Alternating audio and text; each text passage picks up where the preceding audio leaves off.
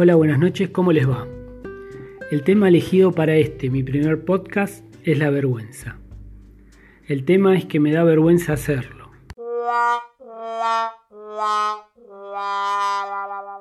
La definición de la Real Academia Española es turbación del ánimo ocasionada por la conciencia de alguna falta cometida o por alguna acción deshonrosa y humillante.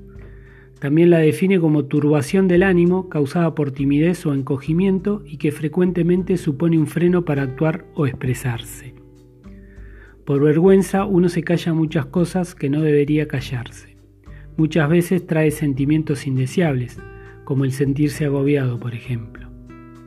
Creo que una de las estrategias que se podrían utilizar para vencer el proceso de la vergüenza podrían ser por ejemplo, escribir lo que uno siente o hablar frente a un espejo. Como experiencia personal, a mí me ayudó mucho a salir de mi vergüenza y timidez el trato con la gente. A los 17 años empecé a trabajar como recepcionista en un centro de salud y eso me ayudó, diría que bastante. También considero que podemos recurrir a una persona con la cual tengamos confianza y nos puede ayudar en este camino. La vergüenza es algo oscuro, algo que no queremos que la otra persona vea.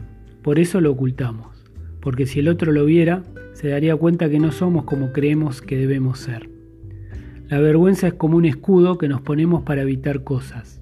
A modo de ejemplo personal, a mí me cuesta mucho hablar en público, hacer un podcast, pedir algo, presentar a alguien a mi entorno íntimo, por ejemplo.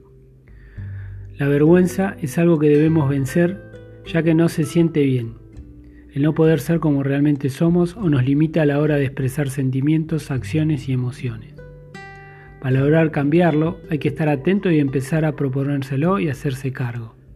Muchas veces arrastramos un mandato familiar por el cual nos culpamos por no ser como deberíamos y eso ya pesa bastante. Ahora me pregunto, ¿está mal ser vergonzoso? ¿Podríamos buscarle algo positivo a la vergüenza?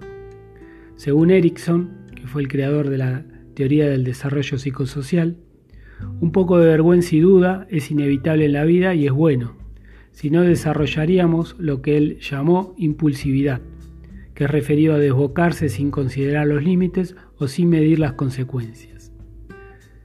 En ocasiones nos comparamos con alguien que no es vergonzoso, o al menos no aparenta serlo, y pensamos, ¿cómo lo hace? Pero podemos equivocarnos porque quizás esa persona no es quien nos muestra ser, solo que recurre a estrategias que son viables a la hora de ocultar la temida vergüenza. Considero que la vergüenza trae aparejada o está asociada de cierta manera con la autoestima. A veces no nos creemos capaces de ciertas cosas o nos sentimos inferiores a los demás. A estar atentos, por favor. Es fundamental no caer en el pensamiento de que el otro es superior, al contrario, hay que pensar si el otro puede hacerlo, ¿por qué yo no? Simplemente todos somos diferentes, cada uno con sus fortalezas y debilidades. Creo que uno debe superarse, pero para ello no hay que quedarse quieto, ni en la cómoda, como foto de nieto, sino trabajar y proponerse que todo lo que uno quiera puede lograrlo. El pensamiento positivo es primordial en todos los ámbitos de la vida, y si uno se pone como meta perder al menos un poco de vergüenza, seguramente puede conseguirlo. Solo hay que pensar, como dije antes, estrategias y acciones que nos allanen el camino. Yo ya lo allané, estoy terminando mi podcast, así que buenas noches y muchas gracias.